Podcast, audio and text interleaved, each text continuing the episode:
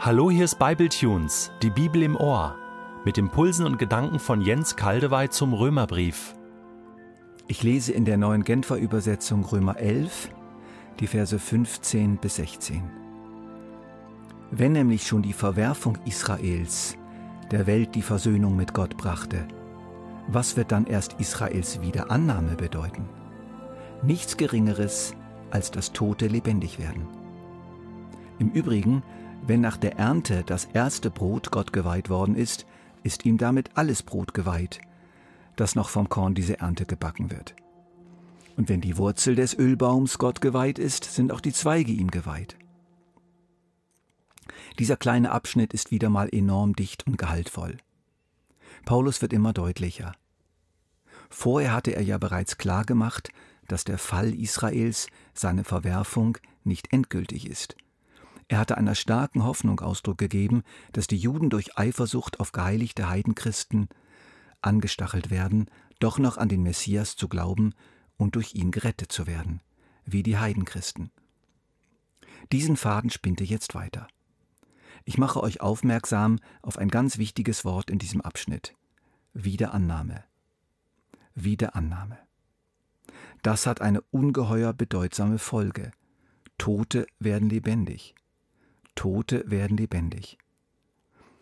Also Israel als Ganzes, als Nation wird wieder von Gott angenommen werden, und wenn das geschieht, stehen die Toten auf. Meine Güte, was für eine Botschaft. Wörtlich heißt es Leben aus den Toten. Der Ausdruck aus den Toten ist bei Paulus eine häufige Formulierung und bezieht sich immer auf die leibliche Auferstehung aus den Toten. Ich habe alle Stellen nachgeschlagen, das ist eindeutig. Also nicht eine geistliche Auferstehung ist hier gemeint, sondern tatsächlich die leibliche. Das heißt doch, Paulus glaubt, dass im Zusammenhang mit der Wiederannahme Israels als Nation die Toten auferstehen werden. Ja, wann stehen denn die Toten auf? Aus allen anderen Stellen wissen wir, wenn Jesus wiederkommt. Wenn Jesus wiederkommt auf die Erde, wird es die erste Welle der leiblichen Auferstehung geben. Seine Leute, die bereits Gestorbenen und die noch Lebenden, werden auferstehen, beziehungsweise verwandelt werden in einem Augenblick und ihm entgegengerückt werden und dann mit ihm auf diese Erde zurückkehren. Das lesen wir in 1. Thessalonicher 4 und anderen Stellen, die sogenannte Entrückung. Auf diese spielt Paulus hier an, sicher nicht auf die allgemeine Auferstehung, die es später kommt. Genaue, genaue Zeitangaben macht Paulus allerdings nicht aber so viel scheint klar zu sein, es besteht mindestens ein enger Zusammenhang, auch zeitlich, zwischen der Wiederannahme Israels als Nation und der Wiederkunft Jesu. Weil Paulus aber weiß, wie schwer sich einige damit taten, zu glauben, zu hoffen, dass Israel wieder angenommen wird, angesichts der offenkundigen missionarischen Situation, angesichts der offenkundigen massiven Ablehnung des Evangeliums von Seiten der meisten Juden, nennt er jetzt noch einen weiteren Grund für diese Hoffnung.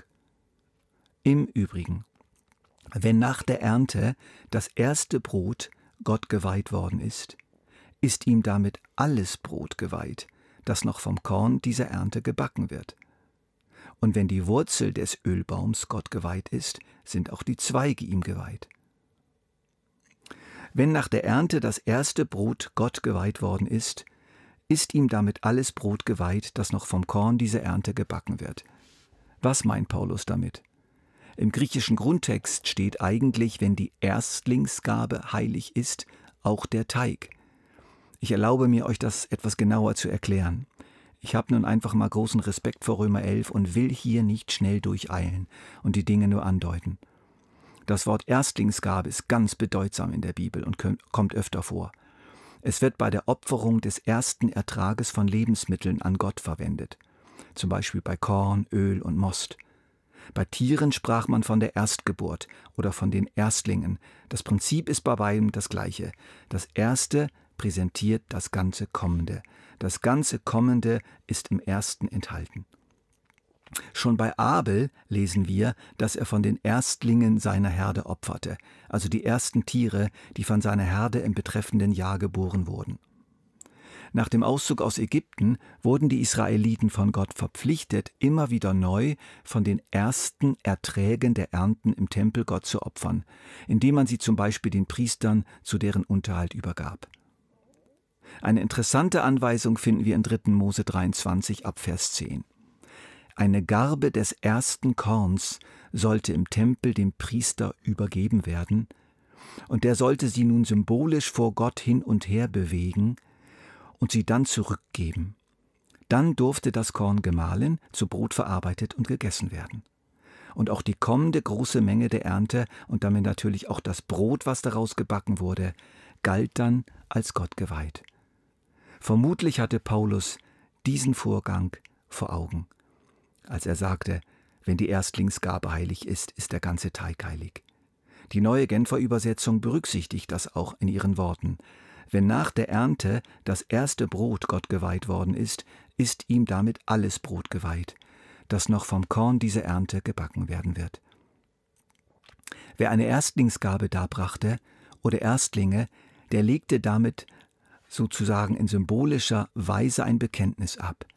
Alles, was ich habe, alles, was ich ernte, kommt von dir her und gehört dir.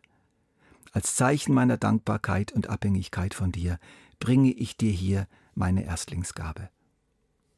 Gottes Antwort können wir uns etwa so vorstellen. Ich nehme diese Gabe als einen Teil der ganzen Ernte, als stellvertretend für die ganze Ernte, wohlgefällig an. Damit ist auch der große Rest der kommenden Ernte mir übergeben und gehört mir und wird von mir gesegnet. Also in der Erstlingsgabe ist immer schon die ganze Ernte enthalten. In der Erstlingsgabe liegt immer auch schon die Verheißung der späteren großen Ernte, die noch kommen würde. Oder so, der Anfang macht es aus. Im Anfang ist alles schon da und wird sich entfalten. Vom Anfang her qualifiziert sich alles, was kommt. Die Herkunft, der Ursprung sind enorm wichtig. Dazu passen auch Worte aus der Bibel wie diese.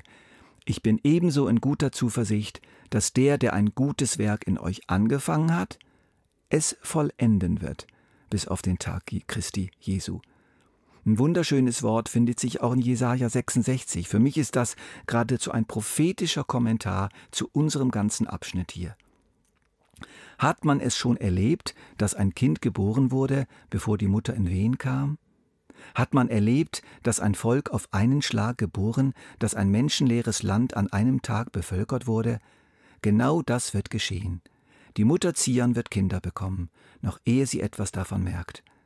Meint ihr, ich der Herr werde etwas anfangen und nicht zu Ende führen? Werde ich die Geburt einleiten und das Kind dann stecken lassen, ich euer Gott? Gott hat mit Israel einen wunderbaren Anfang gemacht. Und von diesem Anfang her ist die ganze Geschichte Israels her bestimmt. Abraham, Isaak und Jakob und die zwölf Söhne waren gleichsam die Erstlingsgabe der Menschheit an Gott, der Beginn eines heiligen Volkes, eines gottgeweihten Volkes. Und diese Weihe, diese Heiligkeit blieb immer erhalten. Das hat natürlich bis zum heutigen Tag vielen Menschen nicht gepasst. Es wird nicht akzeptiert, oft völlig unbewusst, dass Gott sich dieses Volk in souveräner Freiheit und Wahl der Gnade von Anfang an ausgesucht hat für sich selbst. Mit diesem Rückgriff auf den Vorgang der Opferung der Erstlingsgabe, die auch das spätere Korn und damit das spätere Brot Gott weiht und unter seinen Segen stellt, ruft Paulus uns heutigen etwas zu. Ich spüre das jedenfalls so ganz deutlich. Hey, passt auf, wie ihr Israel beurteilt. Beurteilt es nicht nach seinen Fehlern in der Vergangenheit und Gegenwart. Beurteilt es nicht danach, wie es sich heute manifestiert. Beurteilt es nach seinen Anfängen. Gott hat es sich selber als Erstlingsgabe dargebracht. Gott hat es geboren und von Anfang an geheiligt. Und das gilt immer noch. Weiter heißt es dann in unserem Text, und wenn die Wurzel des Ölbaums Gott geweiht ist, sind auch die Zweige ihm geweiht. Typisch Paulus, er doppelt wieder nach. Er zieht einen weiteren Vergleich, indem er das Bild von der Erstlingsgabe und dem Teig variiert. Das wird uns im nächsten Bible Tunes beschäftigen.